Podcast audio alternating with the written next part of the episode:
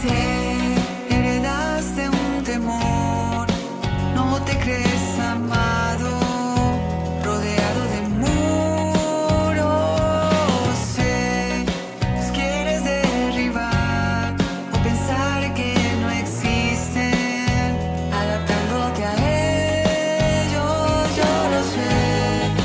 Buenos días, queridos oyentes de la Radio María, bienvenidos a Conversión y Santidad de la mano de Benedicto XVI. Estamos aferrados por el amor de Dios y en los brazos amorosos de nuestra Madre Santísima. Hemos venido hablando sobre la esperanza y eh, voy a seguir hablando sobre la esperanza, Eh, tomando el libro de Mirar a Cristo, que es una joya del Papa Benedicto donde nos habla de las virtudes de la fe, la esperanza y la caridad. Y el Papa nos decía que para comprender la esperanza cristiana es a veces eh, importante conocer lo que parece pero no es. Ya habíamos hablado del optimismo eh, y en este caso pues vamos a tomar las bienaventuranzas, que es como otro ejemplo en donde el Papa nos ilustra esta virtud de la esperanza. Habíamos dicho que el fin de la esperanza cristiana es el reino de Dios, es decir, la unión de hombre y mundo con Dios mediante un acto del divino poder y amor. Entonces, de alguna manera, esto que esperamos ya se, ya se nos ha sido dado. Eso es la diferencia también entre el optimismo y la esperanza, porque el optimismo mira como va a pasar, nos va a llegar, vamos a estar bien, pero en la esperanza cristiana, esta unión del hombre con Dios se nos regala en el bautismo, entonces de alguna manera es ya vivir lo que ya tenemos. Eh, y entonces en la página 61 nos va a hablar el Papa sobre el sermón de la montaña. Y bueno, voy a leerlo porque pues a lo mejor no todo el mundo lo conoce o lo tiene en este momento delante. Es en Mateo 5, eh, 3, dice Jesús, bienaventurados los pobres de espíritu porque de ellos es el reino de los cielos. Bienaventurados los mansos porque ellos poseerán en herencia la tierra. Bienaventurados los que lloran, porque ellos serán consolados. Bienaventurados los que tienen hambre y sed de justicia, porque ellos serán saciados. Bienaventurados los misericordiosos, porque ellos alcanzarán misericordia. Bienaventurados los limpios de corazón, porque ellos verán a Dios. Bienaventurados los que trabajan por la paz, porque ellos serán llamados hijos de Dios. Bienaventurados los perseguidos por causa de la justicia, porque de ellos es el reino de los cielos. Bienaventurados seréis cuando os injurien y os persigan y digan con mentira toda clase de mal contra vosotros por mi causa. Alegraos y regocijaos, porque vuestra recompensa será grande en los cielos, pues de la misma manera persiguieron a los profetas anteriores a vosotros. Entonces dice el Papa, mmm, eh, podríamos traducir este bienaventurados como dichosos los que no se ven alcanzados por la felicidad. Y este es justamente el tema de hoy. Cuando no nos vemos alcanzados por la felicidad. El término beato en las bienaventuranzas semánticamente no tiene nada que ver con palabras como feliz o bien. El que sufre, de hecho, no se siente bien. Para resaltar totalmente la paradoja, había que traducir felices y no felices. Pero ¿qué tipo de extraña felicidad se entiende con la palabra bienaventurado? Aquí me voy a detener un momento porque me gusta mucho esto. Empieza ya a hacer una distinción diciendo, eh, esto no es una emoción de bienestar, o sea, no quiere decir que yo me voy a sentir feliz cuando estoy pasándola mal. Y se vale, se vale eh, delante de Dios estar con la verdad de lo mal que nos sentimos cuando las cosas no están siendo tan amables para nosotros. Entonces dice así, creo que esta palabra, la palabra bienaventurados, abraza presente y futuro, aunque naturalmente de forma distinta. El aspecto del presente consiste en el hecho de que al interesado se le anuncia en particular cercanía de Dios y de su reino, ¿cierto? Bienaventurados los pobres de espíritu porque de ellos es el reino de los cielos. Em, y hay una particular cercanía de Dios, lo cual significaría que precisamente en el espacio del dolor y de la aflicción, Dios y su reino están particularmente cercanos. Cuando un hombre sufre y se lamenta, el corazón de Dios sufre y se lamenta. El lamento del hombre provoca eh, Cuando un hombre sufre y se lamenta, el corazón de Dios sufre y se lamenta. El lamento del hombre provoca el descender de Dios. Qué hermoso, ¿no? Eh, a veces uno cree que, que Dios está mirando desde las alturas cuando la pasamos mal, pero Él quiso hacerse solidario si algo nos muestra el, el, Nuevo Testamento, es que Jesús se toma sobre sí todas nuestras enfermedades, todo lo que nosotros podamos experimentar, Jesús lo ha tomado sobre sí. Y me gusta esto, ¿no? Que el lamento del hombre provoca el descender de Dios. Claro que desafortunadamente en este mundo de hoy el amor no se siente como algo importante cuando la estamos pasando mal. Lo que queremos es que se nos resuelvan las cosas, ¿cierto? Mm, el amor está pasado de moda. Em, queremos conseguir la felicidad en el hacer, en el poder, en el tener. Pero aquí nos están diciendo eh, cuando te lamentas, cuando la estás pasando mal, cuando la felicidad no te alcanza, hay un descender de Dios especial. Dios está particularmente cercano. Fíjense que cuando uno es chiquito, uno no sabe eh, si quién está de presidente o cómo está el dólar o cuáles son las dificultades económicas de la familia o si alguien está enfermo. No tenemos la más remota idea. ¿Qué es lo que tranquiliza un bebé? La cercanía de su madre, cercanía de su padre, que cuando se lamenta, que cuando llora, viene su mamá. Bueno, en las familias normales, porque hoy en día, claro, está esa cosa de que hay que dejar llorando a los niños para que les crezcan los pulmones, lo cual es absolutamente eh, terrible porque se deja esperando al niño y de adulto no sabrá esperar porque cuando la estaba pasando mal no venía nadie. Pero con Dios no sucede así. Eh, la presencia de Dios está al lado de nosotros y, y solo el que es como niño encuentra en esto valor. Esta presencia divina oculta en la palabra bienaventurado, miren la belleza, ¿no? En la palabra bienaventurado lo que quiere decir es presencia divina. Presencia divina para el pobre espíritu, presencia divina para los que lloran, presencia divina para los que tienen hambre y sed de justicia. Es esta presencia la que de manera especial tenemos cuando la felicidad no nos alcanza. Esta presencia divina, vuelvo a leer, oculta en la palabra bienaventurado, incluye también un futuro. La presencia aún escondida de Dios llegará un día en que será manifiesta.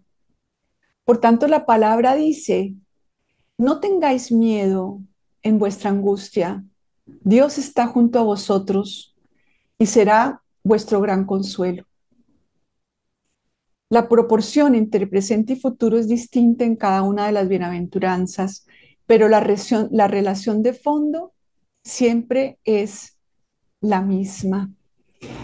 Entonces, y es interesante porque ahí es donde uno tiene el hombre viejo, la, la Eva, eh, nuestra Eva de antes o el Adán, el Adán viejo o la Eva vieja, porque el nuevo Adán es Cristo y la nueva Eva es María, que están a nuestro lado, pero en nuestro cuerpo, en nuestra psicología, está, eh, está impregnada por el viejo Adán, por la vieja Eva, ¿no? Entonces, esta vieja Eva en mí, mi cuerpo, mi cerebro, me dice que todo es un acabose, que todo es terrible, que la voy a pasar mal. Y constantemente esta, esta Eva en mí no es capaz de ver a Dios junto a mí. No es capaz de ver esas manos que sostienen la realidad en la que estoy. No ven, somos, esa Eva en mí es ciega, es sorda, es muda, está paralizada porque de verdad no ve a Dios y por eso nos permitimos entregarnos en manos de esta Eva y llenarnos de angustia hasta dañar nuestra salud. Entonces, ¿qué es lo que nos dice eh, la iglesia? Levantemos el corazón. Lo tenemos levantado hacia el Señor. Entonces, fíjense cómo eh, San Pablo puede decir, él le llama el hombre viejo, ¿verdad? Toda esta naturaleza que, que me jala hacia la desesperación, hacia la angustia, hacia el miedo, porque no ve la presencia de Dios. La presencia de Dios no es visible. Y la fe consiste, nos dirá el Papa en Introducción al Cristianismo, en que eso que no es visible es más real que lo visible. Pero ¿quién es la que puede llevarle a mi pobre hombre viejo, a mi pobre mujer vieja, a mi pobre Eva vieja, esta, esta presencia de Dios. Cuando yo levanto el corazón y le pido a Dios, no me dejes caer en la tentación de no verte. No me dejes caer en la tentación de que en este momento yo no vea que estás junto a mí, que yo no vea que tus manos sostienen el mundo, sostienen estas circunstancias que estoy viviendo y que tú eres solidario y lo vives conmigo y lo vives en mí. Y líbranos del mal, líbranos del mal de tener todas estas chiquiesperanzas y estar siempre angustiados y mal porque no las alcanzamos. Solo con esta presencia de Dios en nuestro espíritu podemos darle al hombre viejo algo de seguridad y de ser serenidad. Entonces, en las paradojas de las bienaventuranzas se refleja exactamente la paradoja de la figura de los profetas y la visión de la historia que hace el Apocalipsis. El elemento propio de las bienaventuranzas consiste en el hecho de que la paradoja profética se convierte ahora en modelo de la existencia cristiana. Las bienaventuranzas nos dicen, si vivís como cristianos, os encontraréis siempre ante esta tensión paradójica. Todo esto se hace evidente en el retrato que el apóstol Pablo ha trazado de sí mismo en su segunda carta a los Corintios. Esta imagen parece además desarrollada a partir de las paradojas del Sermón de la Montaña, que a su vez quedan ilustradas de forma especial por medio de las experiencias personales del apóstol de los gentiles. Entonces aquí nos está uniendo el Papa Benedicto a que eh, San Pablo en su vida, de alguna manera, nos explica mejor qué significa esto que, que es parte de la experiencia cristiana. Y yo diría que es parte de la experiencia de todo el mundo, ¿no? Pero en especial de los, de los que tenemos la fe. Y dice San Pablo en la segunda carta a los Corintios 6, del 8 al 10, cuando describe el cristiano, ¿verdad? Somos los impostores que dicen la verdad, pero somos los que para el mundo no decimos la verdad, estamos mal, estamos, somos retrógradas, eh, pasados de moda, sobre todo en este mundo de hoy. Entonces, somos los impostores que dicen la verdad, pero la paradoja es esa. Dios nos ha dado la gracia de tener esta visión que Dios mismo tiene del mundo, de mí misma y de los demás, pero eso no es reconocido. Levante la mano el que tiene esta experiencia. Los desconocidos, somos los desconocidos conocidos de sobra. No es que estemos, eh, no es que seamos famosos en las redes y entonces eh, increíble y todo el mundo nos sigue. Eh, no, somos los desconocidos, pero para Dios conocidos de sobra, conocidos cada uno por nuestro nombre, cada detalle de nuestra vida, hasta cuántos cabellos tengo en mi cabeza, Dios los tiene contados. Somos los moribundos que están bien vivos, dice San Pablo. Los moribundos de tantas heridas, de tantas dificultades, de tantas desesperanzas, pero que están bien vivos porque en nuestro espíritu estamos habitados por la Santísima Trinidad. Nos habita María y por eso estamos bien vivos, aunque incluso estemos moribundos. Los penados nunca ajusticiados. Fíjense, a veces lo que uno le impresiona es cómo la gente aventajada, aprovechada, manipuladora, que todo lo tergiversa, parecen que son los que tienen éxito. Y parece que salieran impunes. Quien viva en Colombia sabe de qué estoy hablando de manera especial. Eh, pero nosotros sabemos que delante de Dios nada es indiferente. Eh, los afligidos siempre alegres. Bueno, ahí es donde uno empieza a ver qué tan lejos está, estoy de este consuelo del Espíritu Santo, porque cuando uno levanta el corazón y ora y, y se conecta con Dios, hay una fuerza, hay una presencia, hay algo especial que lo hace a uno estar alegre incluso cuando está afligido. Y no es como una cosa solamente como de, de, que uno sienta en el cuerpo esta alegría, puede que no la sienta, puede que mi cuerpo sienta mucho dolor incluso, pero de alguna manera esa presencia de Dios vivo dentro de nosotros nos da una fuerza impresionante y por eso ve uno muchas veces personas que la pasan bien, bien mal, pero están tan conectadas con el Espíritu Santo que, que tienen como esta alegría, como esta ligereza, como este buen humor. Los pobretones que enriquecen a muchos. Bienaventurados los que no son alcanzados por la riqueza, levanten la mano, levantemos la mano, ¿cierto? Sin embargo, tenemos una riqueza que, que enriquece, ¿cierto? Que enriquece, aunque no tengamos lo que este mundo considera que enriquece, lo que este mundo considera que, nos hace ricos, importantes. Entonces, fíjense cómo aquí el Papa nos va mostrando cómo en San Pablo las bienaventuranzas están describiendo y cómo nosotros nos podemos sentir identificados con esta experiencia de Pablo. Los necesitados que todo lo poseen. Qué paradoja Qué difícil para nuestra Eva, nuestro Adán viejos dentro de nosotros. Me imagino que se retuercen de, incluso puede que les dé cólera, rabia a nuestro Adán cuando estoy leyendo esto. ¿De qué me estás hablando? No me gusta que me falten tantas cosas, no me gusta que, que me, la cantidad de injusticias que he vivido en mi vida y que la gente parece que que pasa sin justicia, ¿cierto?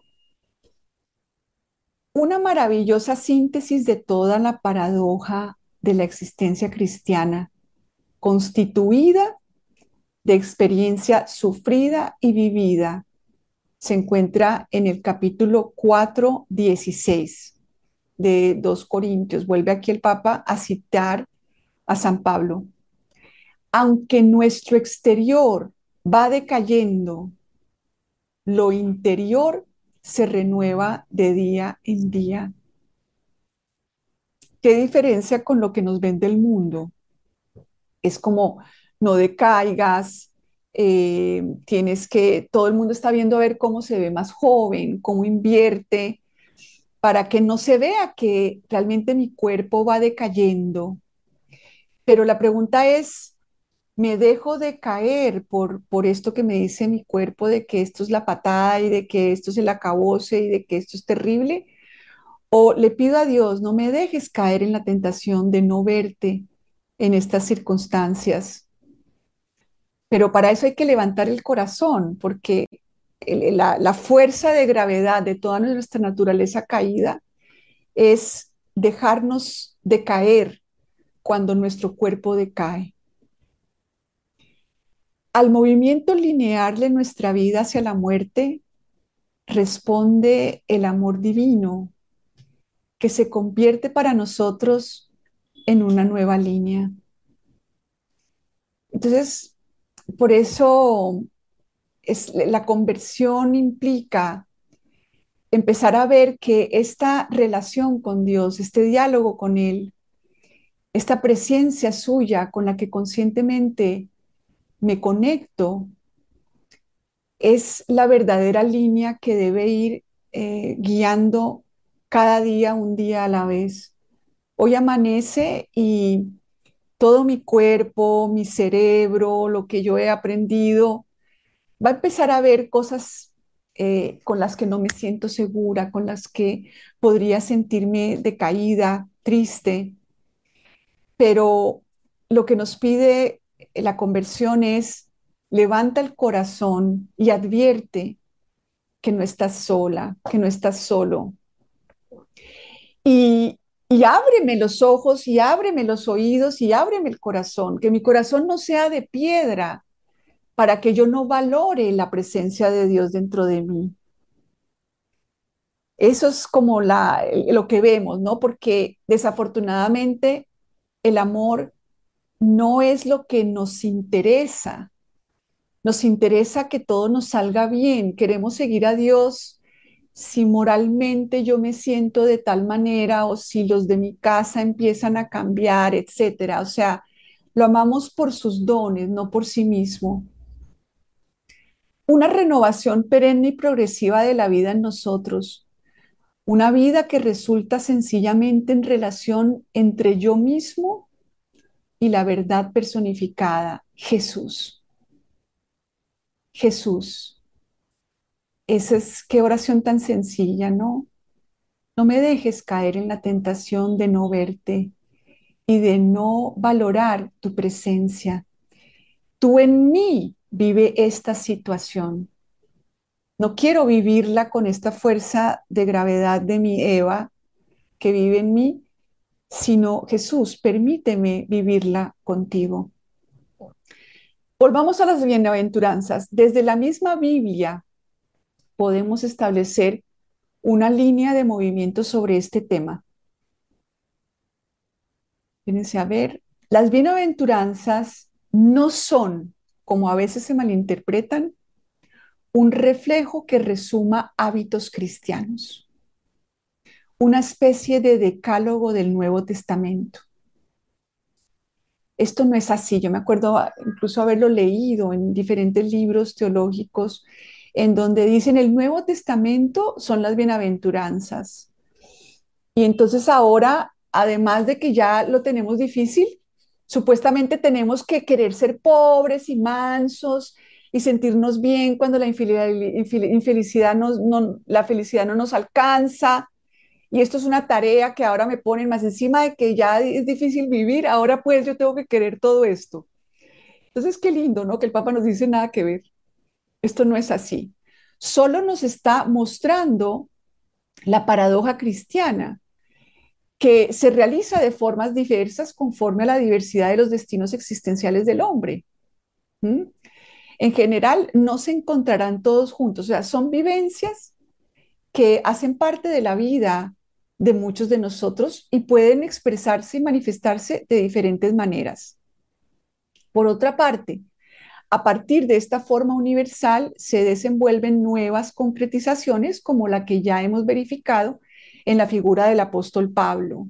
Entonces, claro, Pablo pues vivió esto de a su manera, ¿no? Él era perseguido, mm, encarcelado, etcétera, etcétera. No todo el mundo tiene que pasar por esa misma eh, falta de felicidad de San Pablo, ¿no?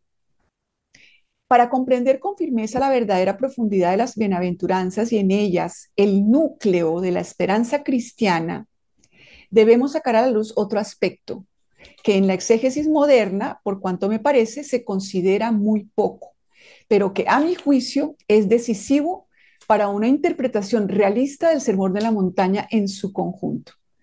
Me refiero a la dimensión cristológica del tiempo. ¿Y qué rayos es eso, Ana María? Vamos a ir viendo que mm, siempre nos va a decir el Papa, el Papa Benedicto, en todo lo que leemos en el Nuevo Testamento, incluso en el Antiguo Testamento, de quien nos están hablando es de Jesús. Por ejemplo, la parábola del buen samaritano. El moralista que hace de todo una moral, una, una exigencia moral, ¿qué es lo que ve? Ah, ¿cómo hago yo para ser el buen samaritano? ¿Cierto? Yo tengo que ser como el buen samaritano, y etcétera, etcétera. ¿Y qué es lo que nos va a mostrar, por ejemplo, el Papa Benedicto en, en Jesús de Nazaret? Que el buen samaritano es la figura de Cristo. Y que porque es la figura de Cristo, porque ese es el nuevo Adán, entonces yo puedo seguirlo, porque Él me capacita en esa unión con Cristo, donde yo más bien voy con lo mío, que es no ser muy buena samaritana, ¿cierto? Y a veces eh, de rechazar lo que me está pasando y no querer que no me alcance la, felicidad, etcétera, etcétera. Eso es lo que yo le llevo a Jesús, ¿verdad? Esa es la verdad sobre mi incapacidad. Y Jesús, en la unión con Él, Él quiere ser buen samaritano a través de nosotros. Él quiere hacerlo con nosotros. Y lo mismo con las bienaventuranzas. Las bienaventuranzas nos hablan de quién? De Cristo. Él es el que puede realmente identificarse con cada uno de estos enunciados. Empezaré de nuevo con un ejemplo concreto, una breve interpretación de la redacción final de Mateo sobre el Sermón de la Montaña. Dice, eh, todo aquel que escucha estas palabras mías y las pone por obra se parece al hombre sensato que edificó su casa sobre roca. Cayó la lluvia, vino la riada, soplaron los vientos y arremetieron contra la casa, pero no se hundió porque estaba cimentada en la roca. Fíjense que aquí no nos están diciendo que no va a caer la lluvia, que no van a soplar los vientos, que va, las circunstancias a lo mejor van a arremeter contra mi casa, pero ¿por qué no se hunde? porque estoy cimentada, porque Jesús es el primero al que le cayó la lluvia, los vientos arremetieron contra él, pero ¿dónde estaba cimentada su vida? En la comunión con el Padre, en el Espíritu Santo. Y por eso Cristo, porque Cristo no está solo, es que incluso resucita. El núcleo de la esperanza cristiana es que no estoy sola, y que porque no estoy sola, hay una roca en la que yo me puedo cimentar. Entonces, o me cimento en mis capacidades de enfrentar la lluvia, los vientos y que arremetan contra mi casa con toda clase de circunstancias difíciles. Y entonces, ¿qué me va a pasar? Lo que sigue diciendo aquí Mateo. Se parece al necio que edificó su casa sobre arena cayó la lluvia, vino la riada, soplaron los vientos, embistieron contra la casa y la casa se hundió. ¿Y qué hundimiento más grande? Nos dice Mateo.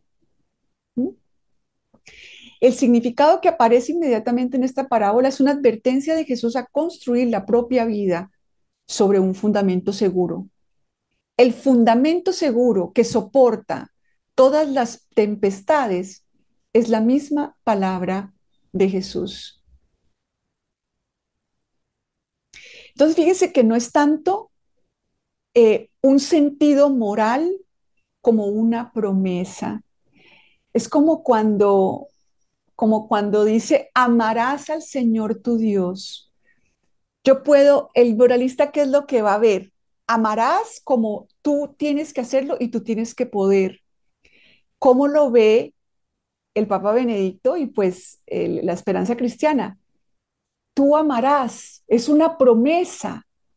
Si tú te unes a Cristo, le llevas tu falta de amor, Él te capacitará y entonces amarás.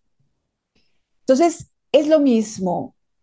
Estas bienaventuranzas los que nos dan es una promesa. Si tú te anclas no en tu capacidad para enfrentar esta situación o estas situaciones, sino que tú te anclas en Cristo, en esa relación con Él, le pides, Jesús, tú consuélame, dame la fuerza, dame la fe para ver que en esta situación, aunque tus manos no aparecen por ningún lado, yo no estoy siendo descuidada. También aquí habla Jesús de una casa que se debe construir y que se fundamenta sobre la roca, pero que no puedan destruirla los poderes del abismo. Entonces, es Jesús mismo quien construye la casa. Es Él quien actúa como hombre prudente que elige la roca. ¿A quién eligió Cristo? Su comunión con el Padre. Él, a quien el mismo Evangelio llama la sabiduría.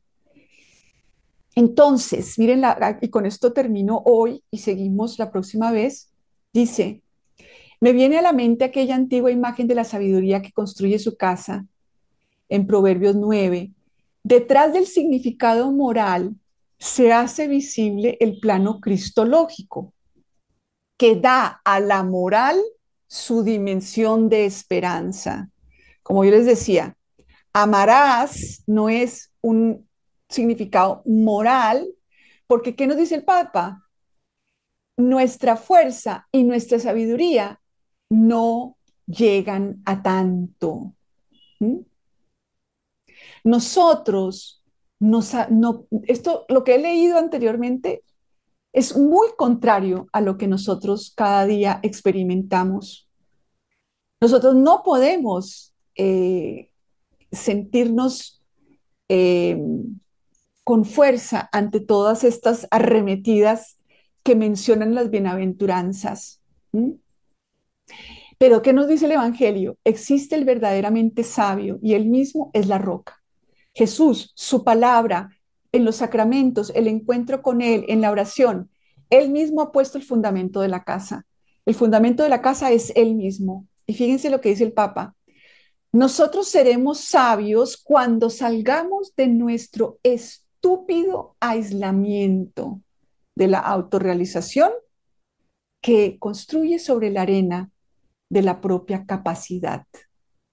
Seremos sabios cuando dejemos de intentar cada uno por su, cuenta, y aisladamente construir la casa particular de nuestra vida individual. Nuestra sabiduría consiste en construir con Él la casa común de forma que nosotros mismos nos convirtamos en su casa llena de vida.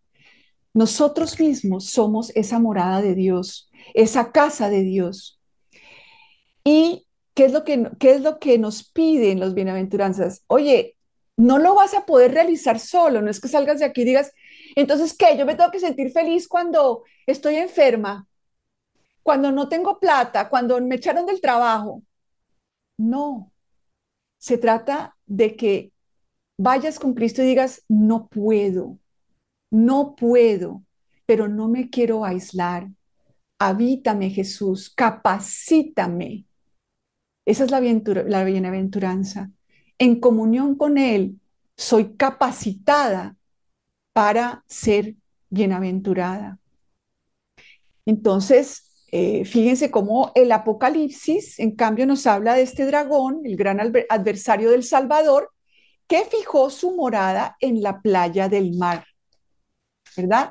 A, a pesar de sus grandes palabras y de su inmenso poder técnico, a veces incluso maravilloso, a pesar de su poderío, este dragón del Apocalipsis, de su refinada astucia, la bestia no conoce la verdadera sabiduría. Representa la imagen del hombre necio, de la misma forma que Cristo es la imagen del sabio. Y por eso el dragón al final desaparece. Ese poderío, esa capacidad es aparente, que no nos seduzca. Ay, ¿cómo hago? Entonces queremos psicológicamente enfrentar todo súper bien para sentirme pues la súper, súper, súper resiliente, ¿cierto? Y en cambio, aquí nos dicen, eh, somos como los moribundos que están bien vivos porque somos morada de la Santísima Trinidad. Nos vemos Dios mediante la próxima semana y quedamos como siempre con María.